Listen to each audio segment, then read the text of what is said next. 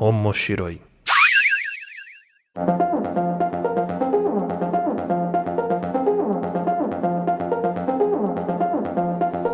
Olá a todos, sejam bem-vindos ao Omoshiroi. Eu sou o Luiz Hunziker, estou aqui com a Aline Hunziker. Oi, pessoal, tudo bem?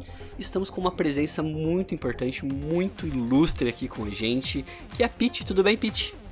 Oi, Luiz. Oi, Aline. Tudo bem, gente? Um prazer estar com vocês aqui no Mochiroi. Obrigada pelo convite.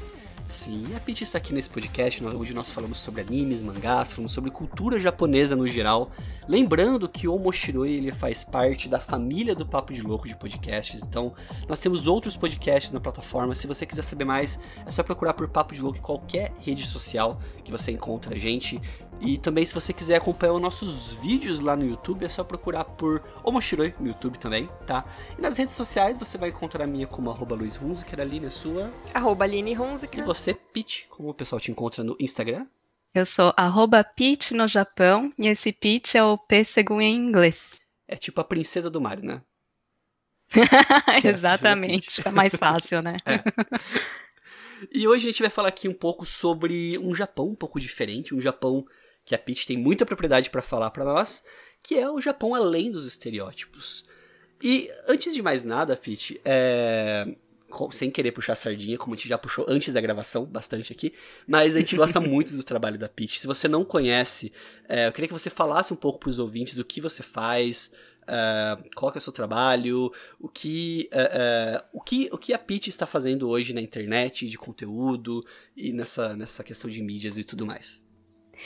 Vamos lá, são várias frentes de trabalho, mas todas têm a ver com Japão, com pesquisa e com conteúdo em relação ao Japão. Eu comecei o blog Pitch no Japão faz alguns anos. É, na verdade, a primeira versão é, comecei a escrever mesmo em 2013, quando foi a primeira vez que eu vim para cá, para o Japão. Eu estou falando aqui de Tóquio, aliás, para quem, quem não, não sabe. E eu vim para cá pela primeira vez para estudar japonês, e na época eu comecei a escrever escrever um blog num WordPress mesmo, bem simples, é, como se fosse um diário das minhas experiências por aqui. E aí, depois de alguns anos, em 2016, eu relancei o blog, porque o blog, num primeiro momento, eu só escrevi enquanto eu estava aqui no Japão. Então, eu voltei para o Brasil em 2014, parei de escrever, mas eu quis retomar é, e transformar o blog num, numa plataforma de conteúdo. Então, em 2016, eu relancei já num, num, num formato novo, uma cara diferente, junto também com as redes sociais. Então, o Insta, o Face, que hoje eu já não uso tanto, o YouTube. E a minha ideia é produzir conteúdo sobre o Japão, falar de cultura japonesa, falar com um viés mais contemporâneo sobre o Japão, tentando desmistificar certos estereótipos é, e sair um pouco da, da, das narrativas que a gente encontra quando é, a gente ouve falar de Japão. E isso acabou sendo um processo até meio terapêutico para mim, porque eu sou descendente de japoneses e quando eu era mais nova eu não tinha muito interesse pelo Japão e eu até queria, na verdade, me afastar um pouco de tudo que era japonês para não acabar ficando com essa carga desses estereótipos todos, né, pra cima de mim. Então, eu não queria que as pessoas me julgassem a partir de, de noções, ideias que elas tinham na cabeça do que era o Japão. Então, é, e aí, por isso, o, desses anos né, nessa jornada de pitch no Japão tem sido até um processo de, de terapia, de entender também que outras pessoas também é, passam por isso, ou passaram por isso, de, de é, descendentes japoneses, e, e, tem sido muito bacana, porque na verdade o pitch no Japão é para todos, para qualquer um que tem interesse em, em Japão, e, mas eu acabo vendo que para os Nikkeis é, começou a despertar um, um, um, olhar diferente sobre o país dos nossos antepassados. Então, é, hoje eu trabalho, além dessa questão da, da, produção de conteúdo, eu também faço consultoria relacionada ao Japão, consultoria é, para projetos culturais, e estou agora com uma plataforma de cursos sobre o Japão, convidando pesquisadores, é, estudiosos sobre diversos assuntos, diversos temas relacionados ao país, que se chama Momonoki. E acho que mais que tem. Tem um podcast também. São muitas coisas, às vezes eu esqueço. tem um podcast que é o Pitch no Japão. E, e, o podcast eu comecei há alguns meses. Aliás, foi nesse contexto de pandemia. Aliás, a pandemia me, me trouxe aqui novas. É, é, eu tive que me reformular, né? Porque eu trabalhava muito com turismo. Sim. Então, foi inclusive, desculpa, é... inclusive foi como eu te conheci, viu, Pete? Sabe como? Com um turismo, com um stories do Cid do Não Salvo. Que você, ah, que, olha só. É verdade. É, e eu falei, nossa, que conteúdo legal. Eu comecei a seguir o conteúdo seu por causa disso. O Cid veio com um grupo participar do Tokyo Game Show, então eles aproveitaram para conhecer Tóquio e eu fui convidada para ser a guia deles e foi super bacana. E na época eu tava numa campanha de chegar nos 10 mil seguidores no Insta e o Cid me marcou e no dia seguinte, assim, deu umas horas, lembro que eu acordei de manhã cedinho, fui, fui ver, já tinha virado os 10 mil e passado muito além por causa da, da, da, da marcação do Cid, de todos os seguidores que vieram com ele, então eu acho muito legal. E muita gente até hoje fala que me conheceu pelo Cid, continua seguindo, continua acompanhando, acho o máximo. Sim, sim. E até falando um pouco dos conteúdos da Pitch, né? É, o Momonoki eu ainda não tive acesso porque a gente vai fazer um curso ainda. Eu vi um curso do Takashi sensacional lá, falando de filmes do, do Ghibli, que é que eu já, já cocei para querer fazer. A Pete também tem um curso que você mesmo é, é, ministra, né, Pete? Que é sobre o preparo do olhar, né? Que é até um pouco Isso. do tema que a gente vai falar aqui hoje, né? É, Sim. Mas agora, o, o, seu podcast é algo que a gente, eu escuto é, regularmente. E até fiz uma vez um comentário, um direct pra Pete. Falei, nossa, o seu podcast ele é quase terapêutico. Porque... É, a, a, até a, a, oratória da Peach, o jeito que ela constrói a, narrativa, tudo mais, e os temas é muito bacana. é gostoso de ouvir, É gostoso né? de ouvir. Então, é. assim, aquele seu dos sons, por exemplo, de comida afetiva, algumas coisas eu não tenho é, é, o conhecimento, mas assim, de estar ouvindo aquilo e, e processando, imaginando e tudo mais, como é é algo que é bem bacana e bem marcante, assim, do conteúdo que você faz, que é um conteúdo que transcende um pouco a mídia, vamos dizer assim. Ah, que bom, obrigada. Nossa, fico super feliz de ouvir. Imagina ser terapêutico. é, é, uma visão, é uma visão de quem mora aqui, de quem está aqui, e talvez também por todo, toda essa questão pessoal que o Japão desperta em mim é, eu acabo é, relatando essas experiências e eu acho que é, são, são histórias que acabam despertando essa, essa empatia, né, esse entendimento. Acho que é um caminho também para tentar transmitir esse olhar, um viés uh, diferente do Japão, né? É como se fosse um meu, o que eu escolho mostrar sobre o Japão e que eu tento priorizar muito essa questão do dia a dia, né? Do, do, do comum, do ordinário, situações que acontecem, pessoas que eu conheço isso, as fachadas, exato, pitch. Ah, eu adoro conhecer os restaurantes que você visita, alguns locais que nem são tão turísticos, mas tem algo especial neles. As dicas de produtos de beleza. Te sei. sim, sim, sim. Acho que são, são muitas coisas. Acho que tudo, tudo pode acabar sendo interessante, uhum. né? De alguma sim. forma.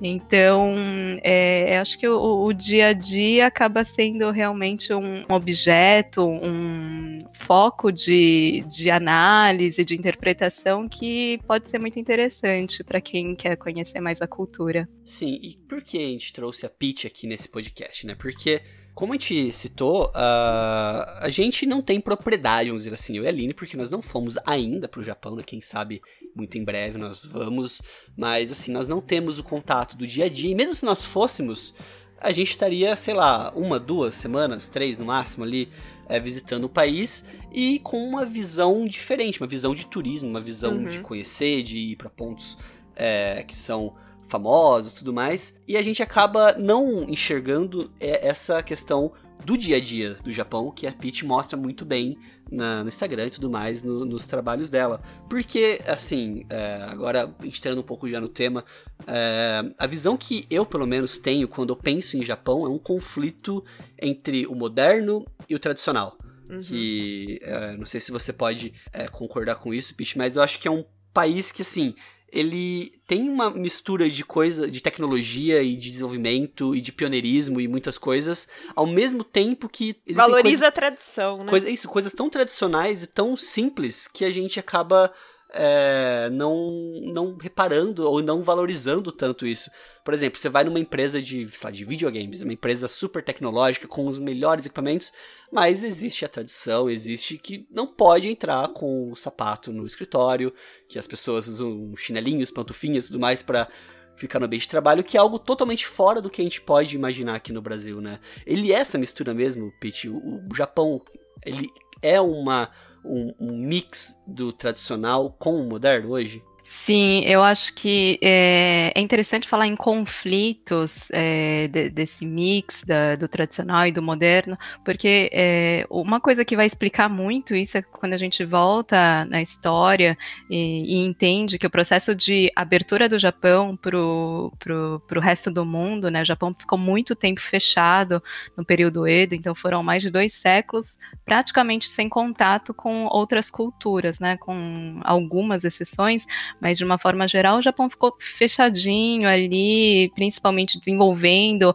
é, os elementos culturais que hoje a gente conhece, é, e depois, é, nesse momento de abertura, quando eles começam a ter contato com uh, os Estados Unidos, a cultura europeia principalmente, eles se veem no momento de ter que correr atrás, porque o Japão estava produzindo arroz até então, né? Isso a gente está falando de 1850 1850, 1860, né, o Japão estava ainda num processo de é, econômico que era como se fosse um feudalismo. E o mundo estava numa transformação, né, de, enfim, Revolução Industrial, a França já tinha passado pela Revolução Francesa, Estados Unidos ali na conquista do Oeste, é, domínio sobre colônias, e Japão se depara com tanta, tanta inovação, a tecnologia avançada e, e quer correr atrás. Só que aí, ao mesmo tempo que se adotam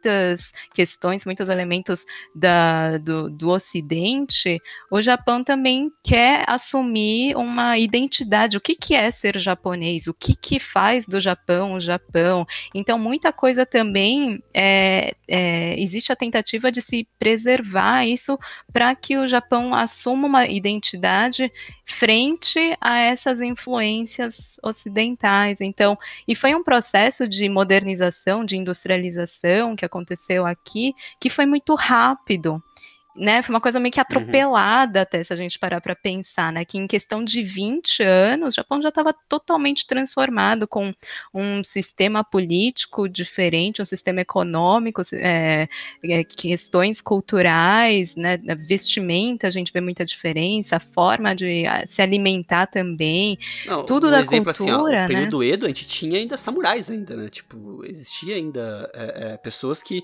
assim, até a parte bélica do Japão era totalmente atrasada nisso e do nada tem esse desenvolvimento, né, Pete?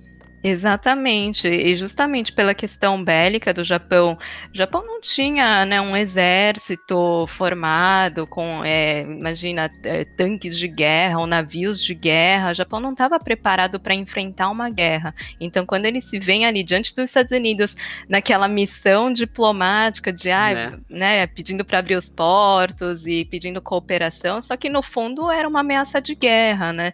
E o Japão não tinha como uh, expulsar os americanos, porque realmente não tinha poderio nenhum, né? Não tinha essa tecnologia. Então, é, é, esse avanço tecnológico que o Japão dá, em grande parte, é por causa disso, né? De, de se proteger para, num futuro, não ser subjugado de novo, não sofrer essa ameaça de novo, porque aí eles já estão preparados. E aí o Japão começa um, um episódio aí novo de é, investir em militarização, em domínio né, do, do de, de, colônias, disputa por colônias e guerras, enfim, que acaba Sim. culminando até na Segunda Guerra Mundial.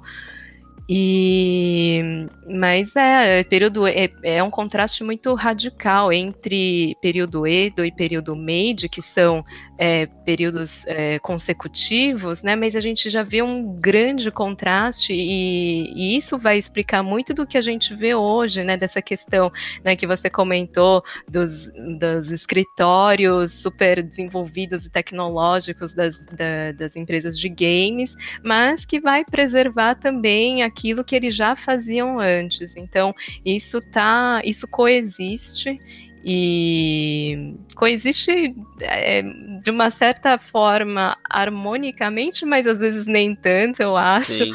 Mas, mas sim, a gente vai ver muita, muitas questões assim e acho que a gente né, tem que se voltar na história para entender por que, que isso acontece.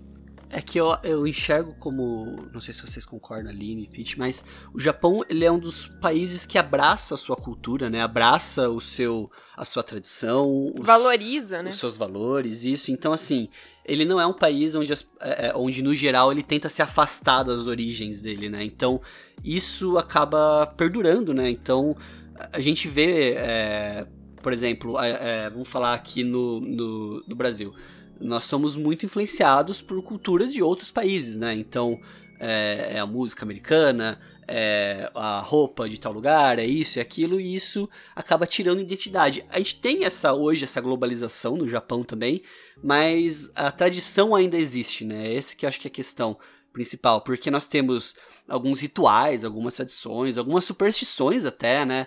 É, que perduram até hoje, e, e uma que até, eu acho que a Pete, não sei, não lembro agora se foi um cast ou se foi. Acho que até um dos tópicos do seu curso, do Preparo no Olhar, a cerimônia do chá é uma, uma tradição, sei lá, milenar e que existe até hoje, né? Existe, é, sim, a gente vê esses, é, esses elementos tradicionais presentes, mas eu acho também que muito disso, disso que até a gente admira, acha, boni acha bonito e vê que tudo envolve um ritual, é, eu vejo que muito disso está se perdendo também por Sim. conta dessa influência externa tão grande, porque eu acho que algumas dessas tradições, ou muitas delas, na verdade, elas é, vão contar com a, com a, questão do tempo, né? É, é tudo feito no, no, seu tempo, então é, não é uma produção em massa, não é algum um processo que vai valorizar é, o máximo de produção, né, no, no menor intervalo de tempo, e tem algumas, alguns elementos culturais que é, é, o Japão acho que está tá enfrentando aqui um, um, dilema, né? De choque de cultura, né? Sim, de choque de cultura e um, um, existe uma questão que hoje é muito presente de da dificuldade de se manter, de manter essas, essas tradições vivas, porque, por exemplo, se a gente for, for parar para pensar no processo de confecção de um kimono, é um processo que envolve, chega a envolver até 90, 100 pessoas, 100 profissionais para fazer um kimono, porque cada um é especializado né, numa determinada atividade, ali numa determinada arte, e é um processo longo, é demorado. No preparo do olhar eu costumo mostrar é, só, só, a etapa de fazer o estêncil. O estêncil que vai ser usado para tingir o kimono, só para fazer o papel do estêncil leva mais de um ano, porque Caramba. o papel fica então, o papel fica descansando por um ano, aí depois o papel tá pronto, vai para o artesão que vai fazer os cortes ali do estêncil. E, e, ele fica, é super, né, aquela concentração absurda, dedicação. E é um processo que hoje em dia, né, na velocidade que, que as coisas vão tomando, é um processo que não cabe tanto, né, e, é, e acaba sendo caríssimo. E, né, a gente pensa, quem que vai ter tanto dinheiro dinheiro para investir numa peça, sendo que você vai numa loja de fast fashion e pode né, comprar à vontade, e na semana seguinte você compra de novo. Então, uhum. é, isso eu vejo como um, um, certo conflito mesmo, de que é, as tradições elas requerem tempo e requerem esse investimento, e talvez seja algo que a grande maioria das pessoas não, não está disposta a esperar ou pagar por é, por conta de, de, de, ter outras opções, né, hoje em dia. Então, acho que o Japão aqui sim, se vê num, nesse conflito, mas é, eu vejo que existem muitas tentativas de manter tudo isso vivo ainda. E você sente que isso varia de local, de região para região aí no Japão? Por exemplo, onde você mora hoje em Tóquio, acho que a globalização ali alcançou outro nível, né? Tipo, a influência Sim. externa é muito maior. Sim, com certeza. Aqui se tem a acesso né, a muitas, muitos serviços, muitos produtos que numa área rural é, uhum ser bem diferente. Então, sim, eu acho que dependendo da localização, a forma como você leva a vida vai ser muito diferente, as suas prioridades também vão ser diferentes. E sim, acho que faz sentido assim pensar, pensar dessa forma. E agora uma coisa que até estava falando desse conceito do kimono, né, que é um exemplo muito bacana para a gente pensar nisso. É, a, a, cultura né, do, do, do Japão, ela sempre foi uma cultura de preservação e conservação, né?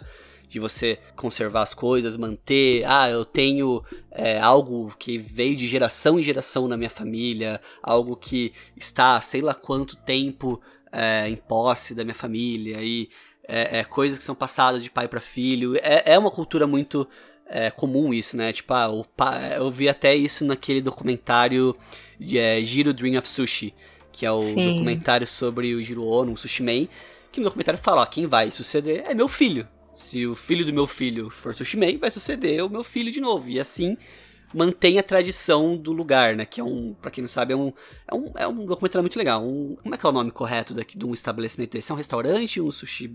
Como é que chama isso, Pete? Pois é, né? Em português acho que a gente vai acabar falando em restaurante, né? Em restaurante é. de sushi. Em japonês a gente tem um, um kanji, um ideograma, que se refere a, a restaurante, estabelecimento, que é o ya no final. Então, em japonês a gente vai falar em sushi ya ou Sim. ramen ya. Então é como se fosse o restaurante de, de ramen ou restaurante Sim. de sushi, mas acho que é restaurante, pode ser. É que é, ele é um lugar minúsculo que serve, sei lá, acho que é no máximo 10 clientes por vez e cada sushi é feito um a um pelo pelo pelo sushi man, pelo giro e todo um cuidado, todo um carinho, blá, blá, blá. mas é o que torna aquilo tradicional. E a gente, até falando da questão do kimono e comida também, a gente hoje vive é, é, no, no Ocidente, a gente tem essa cultura do, do desperdício, de, de ser descartável as coisas, né? Você compra um celular sabendo que você vai trocar, você compra é, um aparelho sabendo que você vai comprar outro. Você compra algo, uma comida, um produto, um, um consumível sabendo que aquilo vai acabar. E é algo totalmente um abismo muito grande, né? Uma diferença muito grande entre essas duas culturas. E até puxando daí, Pete, é, num conceito, em algo que você já falou no seu cast, que é muito bacana, eu queria que você explicasse um pouco mais para nós, que é o conceito do ma, né? É, que é o conceito de. Do, na verdade, sim, o que significa o ma, Pete? O que, que, seria e como ele se aplica nessa, nessa ideia que a gente está falando do, do, do, da diferença da, de como enxergar o Japão, de, do, do Japão diferente daquilo que a gente vê no dia a dia. Bom, o mar é, é, um termo difícil de ser explicado ou conceituado, mas de uma forma geral ele pode ser entendido, é, sim, mas de uma forma geral ele pode ser entendido como um intervalo ou um entre-espaço, um espaço intervalar. Ele vai envolver tanto as noções de intervalo de tempo quanto de espaço, espaço entre dois elementos. É, e isso acho que já mostra uma forma de pensar muito diferente da nossa ocidental, que separa o tempo do espaço, né? São dois conceitos diferentes. E o ma, ele que é representado por um kanji, ele é um ideograma que é formado ali por um o sol no meio de um portal, ele transmite essa ideia de é, entre espaço, ou espaço intervalar. E é, é um assunto que eu venho pesquisando e que vem surgindo no meu dia a dia, nas minhas pesquisas, e daí eu fui, fui atrás para ver o que, que, que é exatamente o mar, porque para mim foi difícil de entender o que, que é.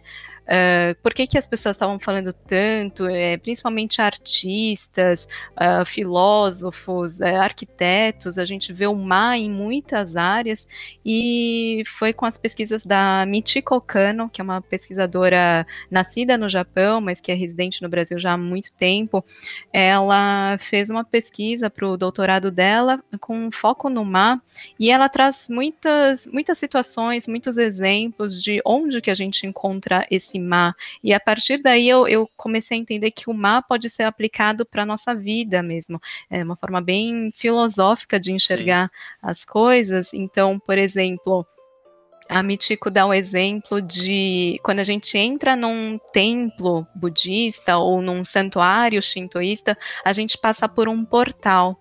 Né, vai ser um portal que vai demarcar a, a, a, separação entre o universo mundano, né, as nossas questões do dia a dia, com o universo sagrado. Então, a gente passa por esse portal e, e, sempre a gente vai percorrer um caminho, um corredor, sempre tem uma escadaria, alguma coisa que vai conectar esse portal ao, ao espaço sagrado, ao altar ali do templo ou do santuário. Então, é, esse corredor essa, esse caminho que a gente percorre, a gente pode entender como sendo um mar porque é, enquanto a gente vai percorrendo esse caminho, a gente também vai tendo o tempo necessário para se preparar, para se preparar mentalmente, para se preparar espiritualmente, para chegar ali no altar, fazer as nossas, os nossos pedidos, nossas orações. Então, é um tempo e espaço de preparação nesse caso. Então, o mar a gente vai ver aí nesse, nesse momento que também é um espaço. Sim. E, e aí, a partir daí, é, isso é uma coisa que eu acho que eu comento no, no podcast, que eu comecei a enxergar as viagens de avião, principalmente viagem de avião é, entre Brasil e Japão, né, que a gente vai ficar pelo menos 24 horas dentro de, de não de um, mas de dois aviões no mínimo, e, e muita gente tem essa ideia de que ah, é uma perda de tempo, né, a gente ficar ali suspenso no avião sem né, poder explorar a cidade, sem poder fazer nada, sem poder sair do lugar. E, e aí entender o mar me deu essa ideia de que, na verdade, é um tempo de preparação, é um tempo e espaço de preparação, porque sair do Brasil e, e, chegar, no, e chegar no Japão requer um processo muito grande, né? De, de uma preparação Sim. mental, uma preparação uhum. espiritual, até. Até porque... física, né? Física, fuso horário, Exato, tudo. fuso, tudo, né? E é tudo muito diferente, a, a língua é diferente, os uhum. costumes, uhum. tudo.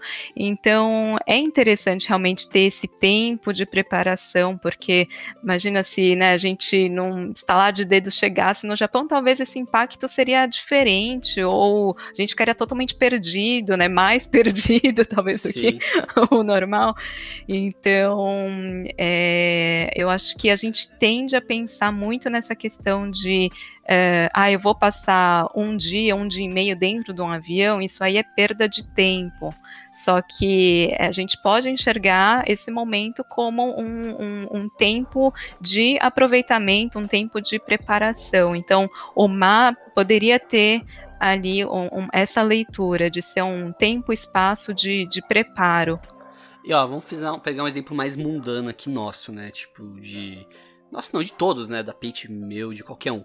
Uma viagem até mais curta, uma viagem, sei lá, de uma hora, que a gente sempre vai viajar e falar, ah, podia chegar logo, nossa, não chega nunca esse lugar.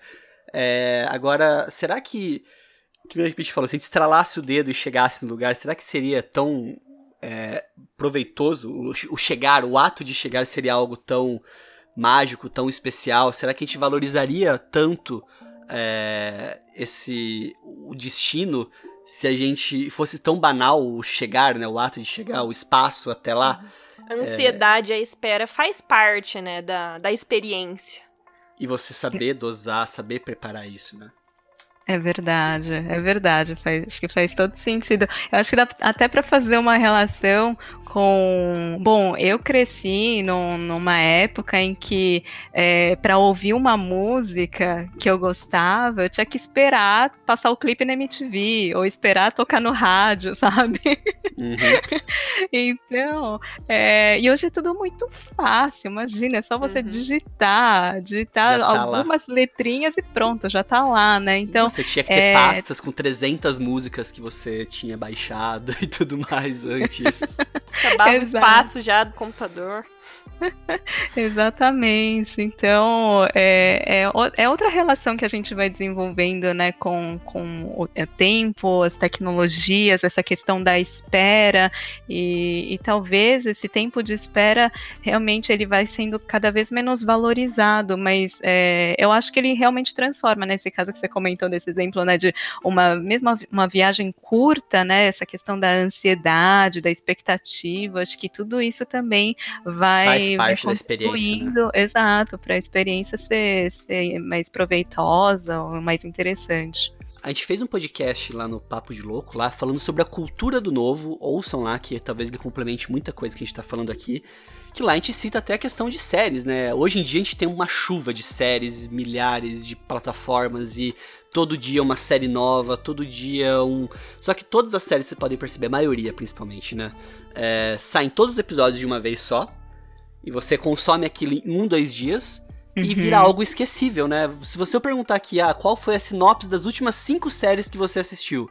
Detalhes, mas por dentro da trama, a gente geralmente não lembra porque é algo descartável, algo esquecível, é algo imediatista, né? Não tem, por exemplo, aquilo que a gente tinha antes da espera de uma semana para um próximo episódio ou de um ano para uma próxima temporada, é algo que acabou se perdendo, né? E criou uma necessidade de tudo ser imediato. Se não é imediato, é ruim. Basicamente isso que acontece hoje. É verdade, é verdade. E essa questão também, até o processo de escolher série ou filme e ficar passando de um para outro, um para outro, a gente, é, né, a gente é tanta, tanta, tanta coisa que às vezes eu me vejo ali nesse processo de escolha, assim, e no final falo, não, acho que eu não quero ver nada. Exatamente, não consigo nem passar mais tempo, é, passa mais tempo escolhendo do que assistindo. Exato. Exato.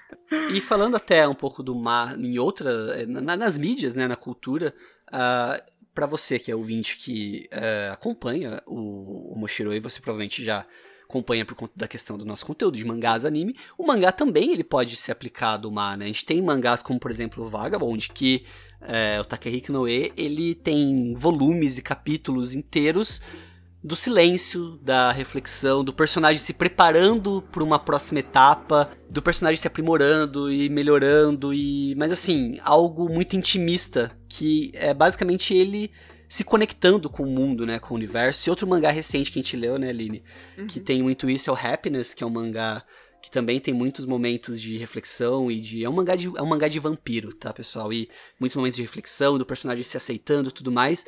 Mas agora eu só quero puxar um assunto. Pete, você não é muito chegada nesse universo, né? De animes, mangás, nem nada do tipo, pelo que eu sei, né? Qual o seu contato com o mangá que você teve até hoje? Tipo, o que você. Qual, qual o seu nível de contato e de aproximação com esse universo?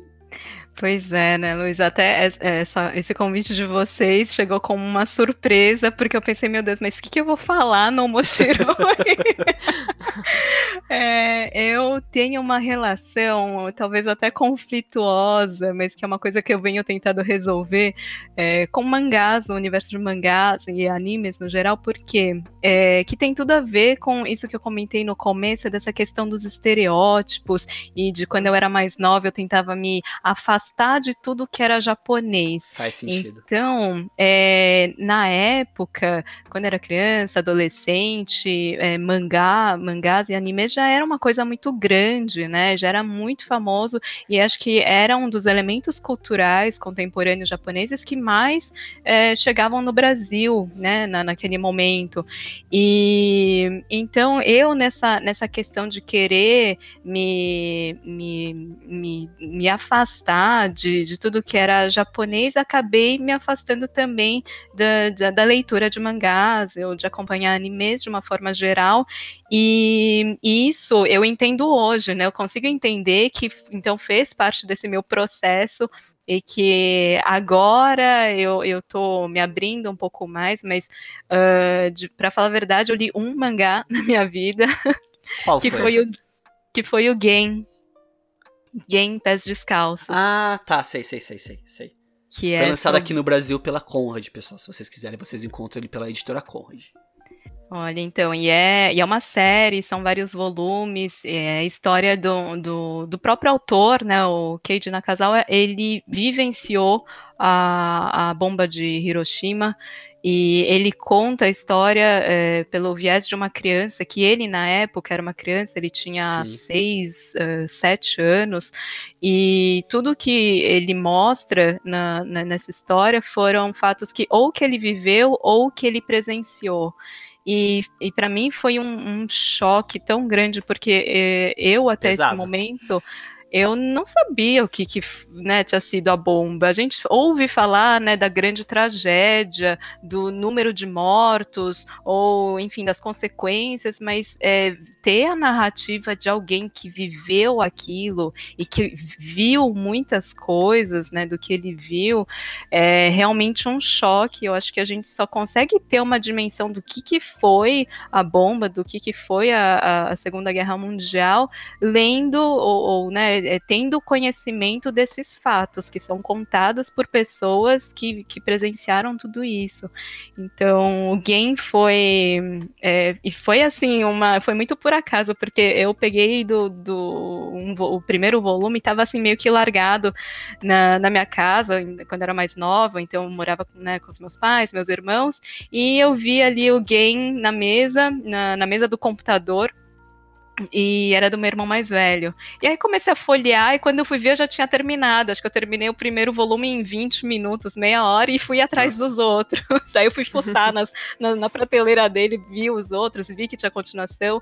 E ele também, meu irmão também tinha o, o anime, que né, ele foi Hum, adaptado para para como um anime que, que é bem bacana também. É, enfim, é uma porrada no estômago, né, para quem não tá esperando, mas é, eu acho que é um assunto necessário, é um olhar necessário que a gente tem que ter, sim, para essa questão da, da guerra.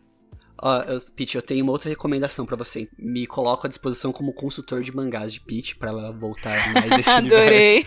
Ó, mas eu tenho uma recomendação muito boa pra você que você vai gostar. É o Jorge Takei, que é o Spock, né, do antigo... Spock não, desculpa, é o Sulu, se eu não me engano, né, do antigo Star, Trek.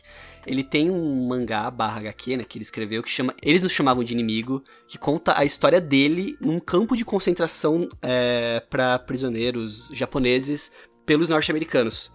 Então, é uma história bem legal também, é uma, tipo, nesse ramo autobiográfico e é, sobre histórias reais, é uma história bem pesada e bem bacana também sobre esse, essa faceta que a gente não conhece, né, da, dos prisioneiros de guerra durante a Segunda Guerra Mundial, é, feito pelos americanos, é algo bem interessante também nesse ramo. E, então, Pete, ó, fica, fica, com- fica ah, o convite, não, fica a sugestão, se quiser Fala, fala um tema que a gente falou mangá pra você desse tema e você diz que você gosta ou não depois. Adorei, nossa, adorei, Luiz. É um serviço de curadoria de Isso. mangá personalizado. Exatamente, é on demand.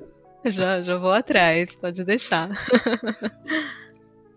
E falando um pouquinho do Japão, que a gente conhece através dos animes, dos mangás, dos estereótipos no geral, até que ponto isso é real, Pete? Por exemplo, falando do trabalho, eu sempre tenho a impressão que nos mangás, nos animes, os, os personagens né, mais velhos, eles trabalham demais. Sempre aquelas cargas horárias absurdas, onde o contato com a família é muito pequeno, né? O contato, os relacionamentos são difíceis devido à carga extra de trabalho. Isso é real? Isso é ainda algo que acontece no Japão? Sim, isso infelizmente é real, é comum e é uma questão que o Japão pouco a pouco é, vem, tentando, vem tentando lidar melhor, porque é uma coisa bem, bem triste e pesada, né? De a gente ver que na língua japonesa tem uma palavra que significa morte em decorrência de trabalho, morte em karushi. decorrência. Exato. Inclusive, ó, vou fazer outro jabá. Tem um episódio aqui do papo de, do Omoshiroi. Desculpa, falar Tem um episódio aqui do Omoshiroi falando exatamente sobre o Karoshi. A gente fez uma pesquisa falando como isso afeta a sociedade hoje em dia. Escutem lá que tá muito bom.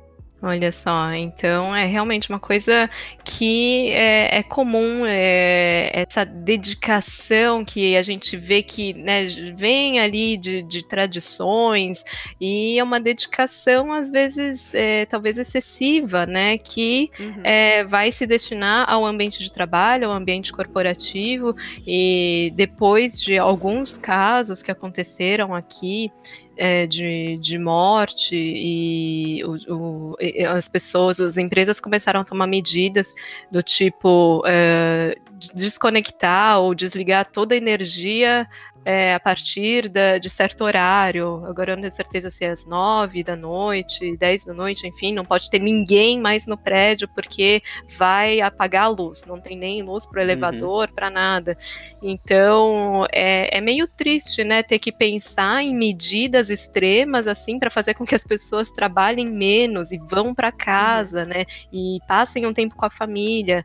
Mas isso acontece, mas por outro lado eu também vejo iniciativas de startups, né, uma nova mentalidade chegando para a cultura de trabalho, para que isso caminhe de uma forma um pouco mais saudável e que as pessoas uhum. consigam manter o equilíbrio entre relações pessoais, familiares, para não ficar essa, é, é, essa cobrança, essa carga excessiva, né? Acho que cabe essa nova geração cobrar condições mais dignas, né? mais humanas de trabalho. Também. Isso, isso acontece. Hoje em dia, até assim, vou falar um pouco, até puxando do episódio lá que a gente fez, né? Da, na indústria dos jogos, né, dos videogames e tudo mais, existe um termo que foi criado que se chama crunch, que é você acelerar demais a carga de trabalho para adiantar uma entrega, adiantar um produto e tudo mais. Que é assim, é como se fosse a empresa falando, ó, você não precisa trabalhar mais horas, você não precisa fazer isso, mas se você não entregar nessa data, que é impossível de se entregar em condições normais, você vai ser prejudicado. Então, assim, qual a opção que sobra para o trabalhador? É basicamente isso que acontece nessa indústria. Só que hoje em dia a gente tem muitas denúncias, né? Do mesmo jeito que a gente tem muitas denúncias cada vez mais, né? De assédio, denúncias de ambientes tóxicos tudo mais. Essas questões de trabalho, de cargas excessivas também acontecem. O que eu imagino que no Japão, né, seja um pouco mais reprimido isso, mas eu imagino também que esteja cada vez mais diminuindo essa, essa represália, talvez, né, sobre esses aspectos. Sim, sim. É, e eu acho que uma coisa que ajuda muito é o, o reconhecimento desses movimentos por pa outros países. Então, é, esses dias agora saiu uma lista da, da, do Times das pessoas mais influentes do mundo e entrou uma jornalista japonesa que ela é tida como uma precursora do movimento Me Too aqui no Japão, que ela denunciou um, uma situação de, de abuso e ela se expôs. Isso realmente pro, pro, dentro da cultura japonesa, essa questão de você se expor, você é, se destacar mesmo de uma forma positiva, mas você se sobressair, isso não é visto de uma forma hum, positiva, porque aqui a gente tem uma cultura né, da, do, do, coletivismo muito grande, do grupo, da sociedade, uhum. da harmonia da, do grupo, né? Como que você vai manter essa harmonia? É seguindo ali o que já tá, o que já tem de regra, é seguindo uh, os protocolos, né? O código de conduta. Então existe meio que que um manual implícito para cada tipo de relacionamento social, profissional. Então, tem até em japonês um ditado que fala né, do, do prego, que é o prego que sobressai é martelado. Então, você que vai uhum. expor a sua voz, você que vai denunciar alguém, isso talvez vai te trazer uma consequência assim desastrosa, por um lado, apesar de você querer né, expor uma situação que, né, com o intuito de trazer algum tipo de melhoria, mas eu acho que a, é, uma, uma das formas que as pessoas vão conseguindo é, ficar mais tranquilas, talvez, né, em se expor, talvez seja esse reconhecimento internacional de que, olha, né, o mundo está caminhando nessa direção, então eu acho que né, parte também do Japão abrir espaço para esses questionamentos e para mudanças também.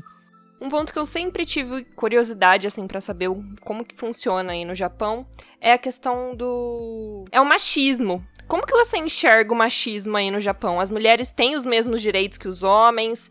O machismo ainda é algo muito presente? Machismo, sim, é algo muito presente, algo que vem, assim, historicamente, né? Se a gente for analisar o papel da mulher é, na sociedade, é, hoje o que, o que a gente vê é que sim, ainda tem empresas, por exemplo, a gente está falando bastante dessa questão da cultura de trabalho, mas sim vão ter empresas em que a gente quase não vê mulheres em cargos de liderança e que uhum. existe ainda também essa, essa mentalidade de que, bom, o chefe não vai promover uma funcionária, não vai promover uma mulher porque ela está chegando numa idade, daqui a pouco vai casar, daqui a pouco vai ter filhos vai e afastar. o papel dela vai ser é, cuidar das crianças. Então, é, no dia a dia no Japão, isso é uma coisa que chama muita atenção. Se a gente sai para almoçar num dia de semana, escolhe um restaurante bacana para almoçar, a gente vai ver grupos, mesas cheias de mulheres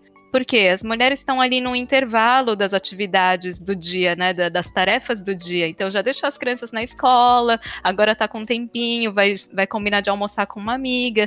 Então a gente vê esses restaurantes cheios de mulheres, porque os, e os homens estão trabalhando, tem um, é, um tempo curtinho de almoço, vai levar um bentô, uma marmita, enfim. Então a gente vê muitas as mulheres que se dedicam à família nesse horário de bom, de descontração, de, de relaxar, de encontrar as amigas.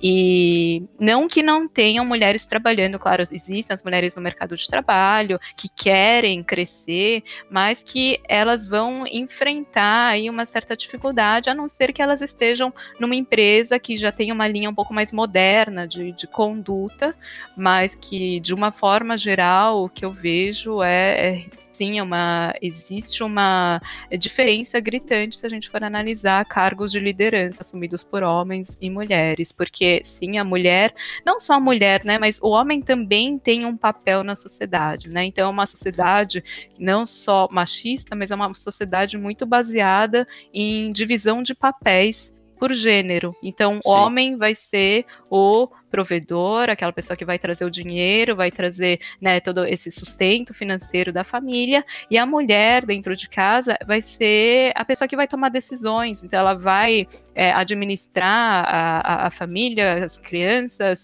uh, até mesmo a questão do dinheiro em famílias né, num formato mais tradicional, a mulher acaba administrando as finanças é, da casa. Então, é, a gente vê muito esses papéis claros e para a mulher que quer que quer ser o prego, né, que quer ir além daquilo, ela vai encontrar uma certa resistência, sim. E uma coisa até engraçada que a gente gravou recentemente com o Henrique, né, o Capitão Onigiri, é, e ele falou de uma, um amigo dele, que é da comunidade LGBT, que foi pro Japão e tentou marcar encontros é, por aplicativo com outras pessoas e falou que não conseguiu, não teve muita dificuldade, porque ou as pessoas não queriam se encontrar pessoalmente, ou as pessoas. É... Tinham medo de se expor. Né? As fotos todas borradas pra pessoa não mostrar o rosto, com medo daquilo que você falou mesmo, né, Pete? De se expor, de tomar a frente e falar: não, beleza, deixa eu assumir a minha. a minha. o meu. Minha, meu desejo, minha vontade, meu ser, né? Na sociedade. Por medo de julgamento também, né? Sim, sim. Curiosa essa história. É, de, bom, de, do, do, do, que eu conheço de amigos é, LGBT e de, de, conhecidos, pessoas que eu fui conhecendo ao longo desses anos, é, tem um ponto aqui que eu acho curioso, de que é, o Japão tem essa questão das, da, da, dualidade, né? A gente tem uma forma de conduta diante da, de um grupo e uma outra forma de conduta que é quando a gente está entre amigos, amigos pessoas né? íntimas, né? Então tem até nome para isso. Um é, é o modo fachada, que é o tatemae, e um modo verdadeiro, né? As nossas opiniões e julgamentos, que seria o honne. E tem uma história que eu acho muito curiosa, que é de um, de um menino que eu conheci na escola de japonês, quando eu vim para cá pela primeira vez. Ele, fa ele falava que é, essa história do Hone Itatemae, para ele, essa diferença né, do modo de, de conduta, é, para ele facilitou, ele é gay, e para ele facilitou a adaptação dele no Japão, porque diferente do, dos Estados Unidos, né, que é o país, país de origem dele, ele enfrentava muito julgamento lá. É preconceito, era ser xingado nas ruas por gente Sim. que ele não conhecia. E porque não, acho que em sociedades individualistas a gente né, fala o que dá na telha, fala na cara mesmo. Não tem medo de se expor, né? Não tem medo. E, e aqui a gente chega numa sociedade que não, a gente precisa pensar em como agir para não é, arrumar confusão, para evitar conflitos. Então, é, ele chegou aqui no Japão e viu que ele se sentia muito mais à vontade, muito mais confortável para ser quem ele era, porque é, as pessoas mantinham o julgamento para si.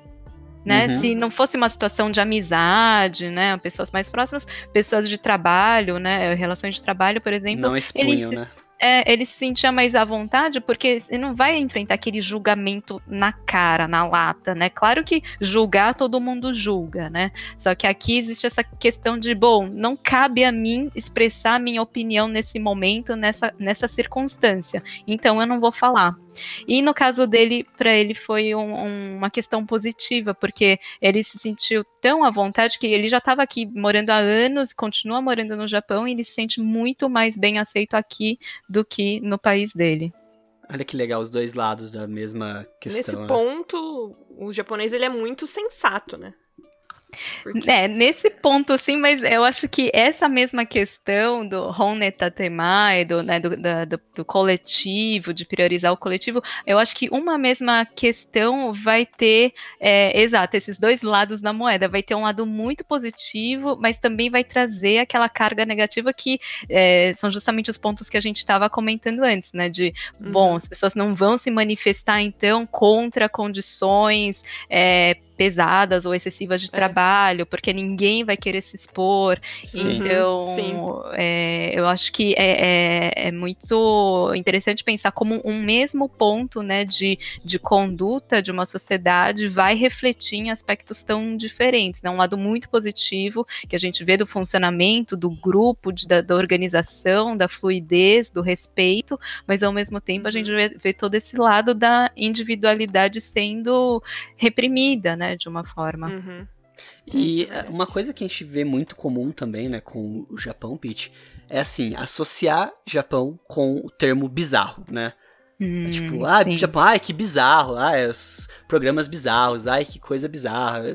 O termo bizarro, ele acabou aqui no ocidente se associando muito. É algo justo, Pete? Você acha que é se aplica essa esse pré-julgamento, essa, essa, essa fachada, esse estereótipo criado sobre o Japão por nós aqui no Ocidente? É, pois é, é, é, é, tudo é muito relativo, né? Quando a gente vai uhum. julgar uma outra cultura, a gente parte do nosso próprio viés, da nossa formação cultural. Então, o que é bizarro para uns pode não ser para outros, né? E também, se a gente for inverter a situação, tem um, um teve esse momento da história, né? Desse choque, desse é, não, não um choque físico, um embate físico, mas essa quando o Japão se deparou ali com os americanos, né, nesse momento da abertura do país, os americanos olharam para os japoneses, viram japoneses se banhando pelados, uhum. homens e mulheres tomando jun banho juntos em espaços, casas de banho coletivas e olhando aquilo assim, horrorizados, uma baixaria, pouca vergonha, como assim vai tomar banho junto, né, homem e mulher? E foi aí que começou a, a separação dos onsens, né, de masculino e feminino, que é o que é a norma hoje em dia. Tem onsen para homem, tem onsen para mulheres, né? E, e aí os americanos olharam com esse choque, mas ao mesmo tempo os, os japoneses viam casais de americanos ou europeus é, demonstrando afeto, né, se beijando né, em lugares públicos e viam aquilo também e falaram assim, nossa, mas que, por que, que eles estão fazendo isso assim num lugar né? tão público, né? Porque imagina uhum. assim, o né, se beijar, essa, essa questão né, para os japoneses é muito, muito íntima, né? O toque, o contato físico é muito íntimo, então também tem o outro lado, né? Também tem o outro viés. Então, acho que é sempre interessante a gente pensar, né, o, nos dois lados e essa questão do, do bizarro, do estranho, do esquisito, é, acaba sendo reforçado porque é, acho que a gente se atrai pelo diferente, né? Quando a gente vai é, conhecer um, no, um, novo país, uma nova cultura, o que vai chamar mais atenção talvez seja aquilo que no, no, seja muito diferente da nossa cultura. Então, eu entendo que exista essa atração, esse fascínio pelas coisas é, diferentes, mas que também é, acabam, é, um, é, acho que é um pouco problemático, porque acaba reforçando é, apenas alguns aspectos da cultura e uhum. tudo aquilo que é igual para todo mundo, que também acontece aqui e acaba não sendo falado. Então parece que o país Fica generalizando, é um... né? Generaliza. Acaba Mas eu não falo nem só aquilo que é igual. Às vezes aquilo que é algo tão singelo, tão simples, mas assim não chama tanto atenção, né? Ah, o que chama mais atenção é um programa de TV lá, um game show bizarro, um game show estranho, lá, lá, ou uma coisa singela, uma tradição. O que chama mais atenção é o diferente, né? Aquilo que é é, é, escrachadamente diferente. Então, isso acaba fazendo esse reforço de aspectos específicos, né? Sim, sim. E, e acaba também. É... E, a gente vai, pode pensar num ciclo, né? Porque acaba sendo reforçado esses aspectos esquisitos. Eu, quando era mais nova, eu não queria nenhuma associação com o Japão, por quê? Por causa disso, justamente, porque toda essa carga de estereótipos vinha ali com esse fundo, esse cunho, né, do esquisito, bizarro. E não, eu não quero ser considerada bizarra ou esquisita, então não quero nada com o Japão. Né? Exato, também não quero ser diferente, né? Imagina ainda mais uma criança que está crescendo, né, se descobrindo, não quer ser tratada de uma forma diferente. Então, a gente vê que eu comecei a entender que tudo isso, a forma como a, a cultura japonesa é transmitida, tem um impacto direto na formação da, dos descendentes de japoneses que estão em outros países. E foi uma coisa que eu fui, para mim foi uma surpresa descobrir isso, mas eu fui vendo com a reação dos seguidores, do leitor, dos leitores do blog, contando histórias muito parecidas como é, a minha de que, ah, quando era mais nova também eu não gostava, não tinha menor interesse pelo Japão, eu queria sumir. Então, é, a gente vê uma mesma narrativa para muita gente, e eu acho que um dos fatores seria essa questão da, da mídia, de como o Japão é retratado e de como o, o Japão é apresentado para outros países. E aqui eu até queria, eu acho interessante falar que é uma visão do é, da, do, dos ocidentais do, sobre o Japão, mas também tiveram iniciativas do próprio Japão ou de artistas japoneses, enfim, de querer exportar certas imagens, porque estava dando certo, era o que dá dinheiro, é, vamos criar é colocar essa... o Goku como mascote da Olimpíada, é, esse tipo de coisa, né? Exato, exato, é toda uma iniciativa do governo de, de falar, ah, é, né, o pessoal gosta de, de, né, dessa linha toda, né, mais fantástica, né, mais diferente. Então vamos lá, vamos, vamos exportar essa imagem, né? E tem um, um estudo também do sobre o Takashi Murakami, um artista plástico, e o Takashi Murakami por muito tempo ele forçou nesses, reforçou essas imagens do, do esquisito, do, do, dos objetos sexuais, de, né, dessa questão muito sexualizada de personagens. E tem um estudo que fala, que é, analisa criticamente a carreira, a obra do Takashi Murakami, e, e fala que o Murakami ele foi um businessman, ele foi muito esperto, na verdade. Ele pensou, bom, é, é isso que o Ocidente quer, então tá, é isso que eu vou fazer, e é isso que eu vou vender. Sim, então agora para meio que encerrar o cast, né? É, vamos pensar assim, rapidamente, Pete. Mas você, porque a gente não tem como, não tem lugar de fala nisso. É, o Japão, ele tem óticas que ele, a gente tem que sempre medir na hora de falar, de, de, de rotular. Mas assim, sei lá, uma frase ou em poucas palavras, o que, que é o Japão para você, Pete? Nossa, agora foi, hein? Vocês ouviram meu silêncio, né? Meu momento Max. deixa, deixa eu pensar. Japão. Japão é, é plural e complexo. Boa. Hum? Excelente. Vou colocar agora na, na, na, nas minhas. Como, como coach aqui do cast. Japão é plural e complexo por Pete Koshimura. Mas é, é, acho que é isso. Acho que a gente abordou bastante tema, né, Pete? É, eu espero que você tenha realmente gostado aqui de ter participado com a gente. Foi um prazer muito, muito grande receber você. Muito, muito e mesmo. bater esse papo e, sei lá, abordar esses temas. Aquilo que eu falo, uma boa, um bom podcast, aquele podcast que não, se não tivesse gravando já teria valido a pena, né? E eu acho que resume muito bem essa conversa nossa. Se você quiser reforçar alguma rede social, algum projeto seu, Pete, tá aberto o espaço. Se quiser também dar uma última mensagem sua. Ah, eu, para mim foi uma delícia esse bate-papo, ser desafiada a pensar sobre o Japão de uma forma mais crítica.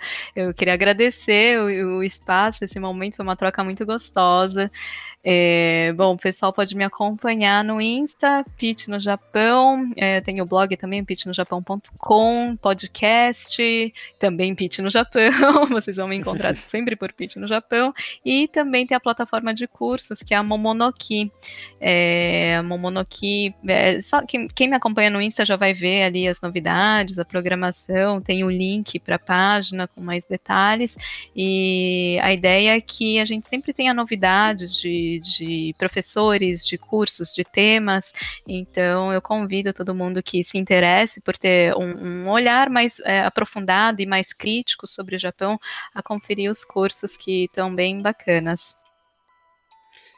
Não, beleza. E então, é, acho que é isso, pessoal. Muito obrigado por ter acompanhado a gente aqui nesse episódio. Se você tiver algum complemento, alguma história, algum, algum relato, algo que você queira citar sobre esse cast, manda um e-mail para nós no falecom.moshiroi.gmail.com. Lembrando que todas as redes, todos os links que a gente citar vão estar na descrição desse episódio, tá? E valeu, pessoal. Muito obrigado. Continue com a gente aqui no Moshiroi. Falou, até a próxima.